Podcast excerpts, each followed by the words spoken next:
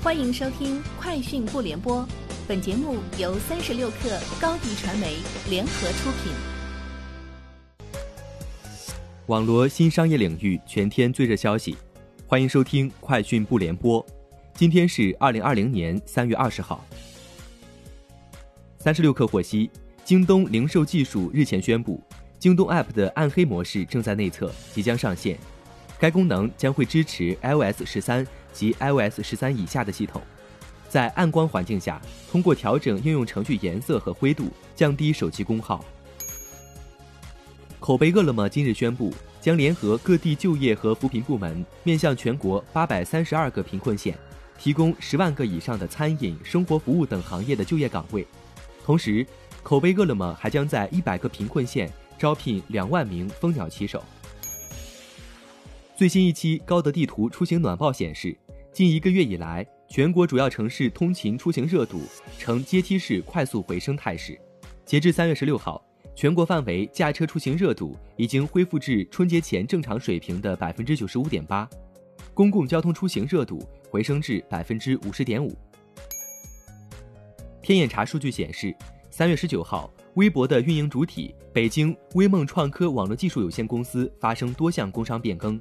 其中，刘运力退出法定代表人、经理、执行董事，新增微博代理首席财务官兼高级副总裁曹飞为法定代表人、董事长、经理，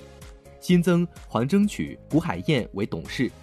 此外，注册资本由原来的五点五五亿增至约五点六亿，增幅为百分之一点零一，其经营范围也发生了变更。目前获取的招标文件显示。红旗全新的纯电动车型 E 幺幺五已接近量产，目前正在进行生产线改造所需设备的采购工作。相关招标代理公司证实了招标文件的真实性。与此同时，另一款全新 A 级电动轿车 E 幺幺幺也在推进当中，红旗正在采购 E 幺幺幺项目生产线所需器具，预计将在二零二一年上市。这两款新车只是红旗大举扩充产品阵容的一部分。在二零一九年完成十万辆的销量目标后，红旗计划在二零二零年将销量翻倍，达到二十万辆。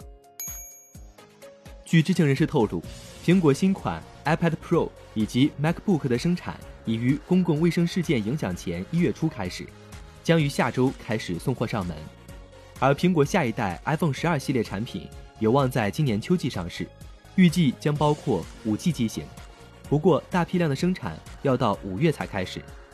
iPad Pro 的键盘配件也要在五月才开始销售。Facebook 公布一项新政策，对广告和商业清单加强限制，不允许展示与洗手液、表面消毒湿巾、新冠病毒试剂盒有关的广告。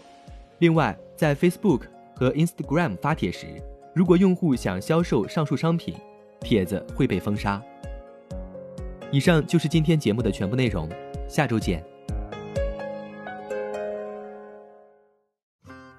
欢迎添加小小客微信，xs 三六 kr，加入三十六课粉丝群。高迪传媒为广大企业提供新媒体短视频代运营服务，商务合作请关注微信公众号高迪传媒。